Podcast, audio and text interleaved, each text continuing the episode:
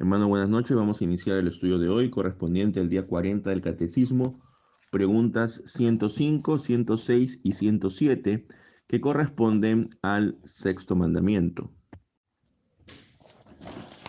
Pregunta 105. ¿Qué exige Dios en el sexto mandamiento? Respuesta. Que ni por mis pensamientos, mis palabras, mi actitud y aún menos por mis actos, ya sea por mí mismo o por medio de otro, llegue a injuriar, odiar, ofender o matar a mi prójimo. Y por el contrario, que renuncie a todo deseo de venganza, que no me haga mal a mí mismo o me exponga de forma temeraria al peligro. Para impedir todo esto, el magistrado posee la espada.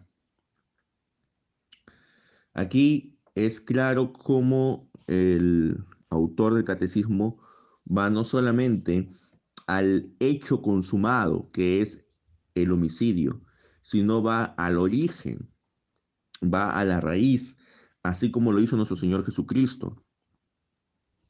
Él fue a la raíz del homicidio. ¿Cuál fue la raíz? El odio, la envidia, la avaricia, la ira, entonces todo esto es lo que lleva a matar a otra persona. Entonces no solamente debemos quedarnos en el acto final, sino también en los deseos que motivan ese acto. Vemos cómo en la actualidad matan a las personas por a veces una cantidad de dinero matan a las personas eh, por venganza, matan a las personas por robarles algo. Entonces, todo eso tiene una raíz de, puede ser odio, puede ser avaricia, puede ser envidia. Todo eso es lo que produce al final los homicidios. También no puedo hacerme mal a mí mismo. Y aquí vamos a leer lo que el profeta Elías dice en, la en el primer libro de los Reyes, capítulo 19, versículo 4. Dice, y él se fue por el desierto un día de camino, y vino y se sentó debajo de un enebro y deseando morir, dijo, Basta ya, oh Jehová, quítame la vida, pues no soy yo mejor que mis padres. Entonces, el profeta Elías quería morir y le pidió a Dios que lo mate, pero él no se atrevió a quitarse la vida. ¿Por qué? Porque él sabía que esa vida no le correspondía quitársela, porque la vida venía de parte de Dios. En la carta a los Romanos, capítulo 13, versículo 4, nos dice, porque el magistrado es servidor de Dios para tu bien, pero si haces lo malo, teme, porque no en vano lleva la espada, pues es un servidor de Dios, vengador para castigar al que hace lo malo. Entonces, la autoridad tiene el poder para castigar a aquellos quienes matan a otra persona. ¿Y cómo debe ser el castigo de quienes matan? Si nos vamos al libro del Génesis, capítulo 9, versículo 6, dice, el que derramare sangre de hombre, por el hombre su sangre será derramada, porque a imagen de Dios es hecho el hombre. Esto significa de que aquel que de manera voluntaria, de manera premeditada, y sin ningún justificante mate a otro ser humano, también esta persona debe morir. La pena de muerte es una institución que tiene raíces desde el inicio de la historia de la humanidad, pero lamentablemente en los últimos años, en las últimas décadas, ha sido dejada de lado en muchos países, producto de un mal entendimiento de la justicia. Pero lo que nos dice aquí la palabra de Dios es que si alguien es capaz de quitarle la vida a otro ser humano, entonces esa persona también debe morir. Si nos vamos, por ejemplo, a el capítulo 4, versículo 26 de Efesios, la carta a los Efesios,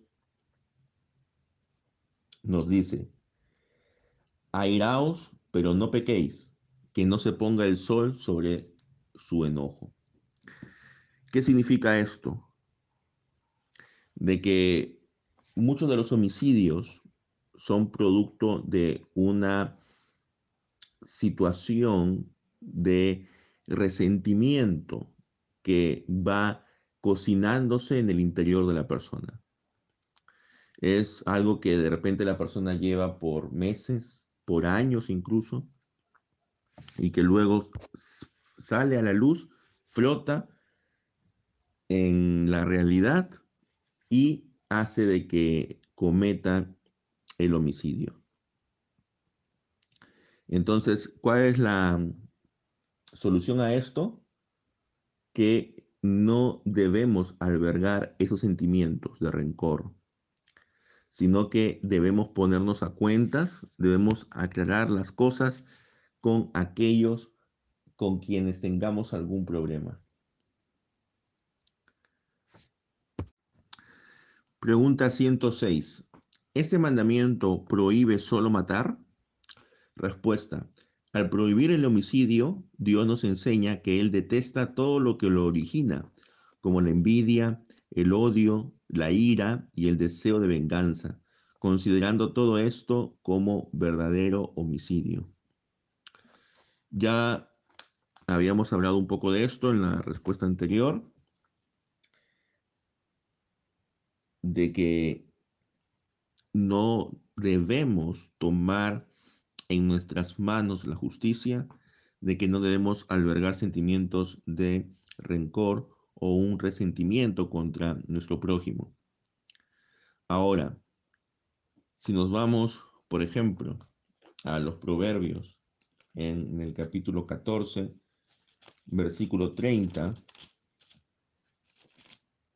nos dice, el corazón apacible es vida de la carne, mas la envidia es carcoma de los huesos.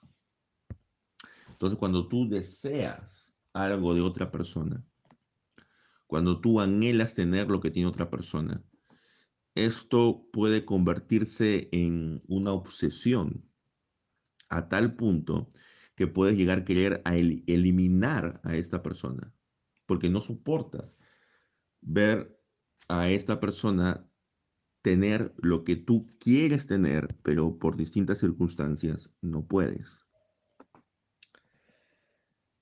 Si nos vamos también, por ejemplo, a la primera carta de Juan, en el capítulo 2, versículo 11, nos dice, pero el que odia a su hermano está en tinieblas y anda en tinieblas y no sabe a dónde va porque las tinieblas le han cegado los ojos. El odio es cuando tú deseas lo peor para otra persona. Cuando tú tienes un marcado rechazo hacia una persona y, no eres capaz de albergar ni siquiera el sentimiento más mínimo de bondad hacia él. Entonces, todo esto nos puede llevar al final al homicidio. Si nos vamos también, por ejemplo, a Santiago, capítulo 1, versículo 20, dice, porque la ira del hombre no obra la justicia de Dios. Muchos tienen un problema de manejo de ira muy rápidamente se exaltan, muy rápidamente son capaces de decir cosas terribles contra otra persona. Como se dice popularmente, se pican rápido. Y a veces, y más aún si es que están en un estado alterado, producto del alcohol o de las drogas, vemos como teniendo como base discusiones, al final se termina en peleas y esas peleas terminan a veces en muertes. Todo esto se considera como un verdadero homicidio. O sea, cuando tú ya albergas en tu corazón el deseo de matar a alguien, aun cuando no lo hagas realidad, ya para nuestro Señor Jesús es como si lo hubieras hecho. Entonces, tenemos que repasar lo que hay en nuestro interior. Y esto va en relación también con la siguiente pregunta. Pregunta 107. ¿Es suficiente, como hemos dicho, el no matar a nuestro prójimo?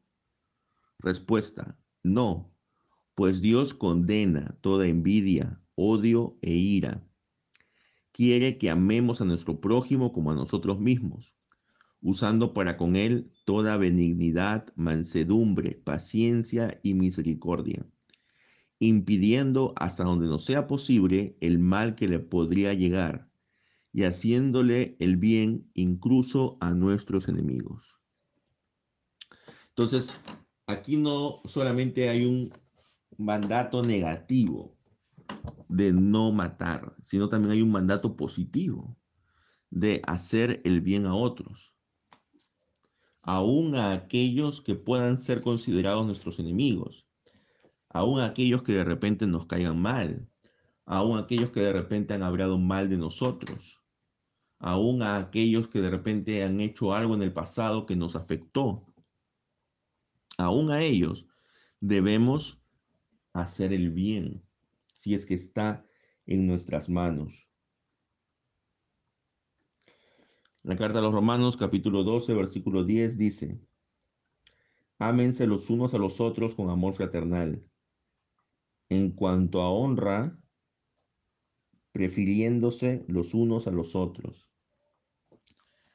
Entonces, tenemos que entender de que el amor debe ser sin fingimiento, debe ser un amor sincero.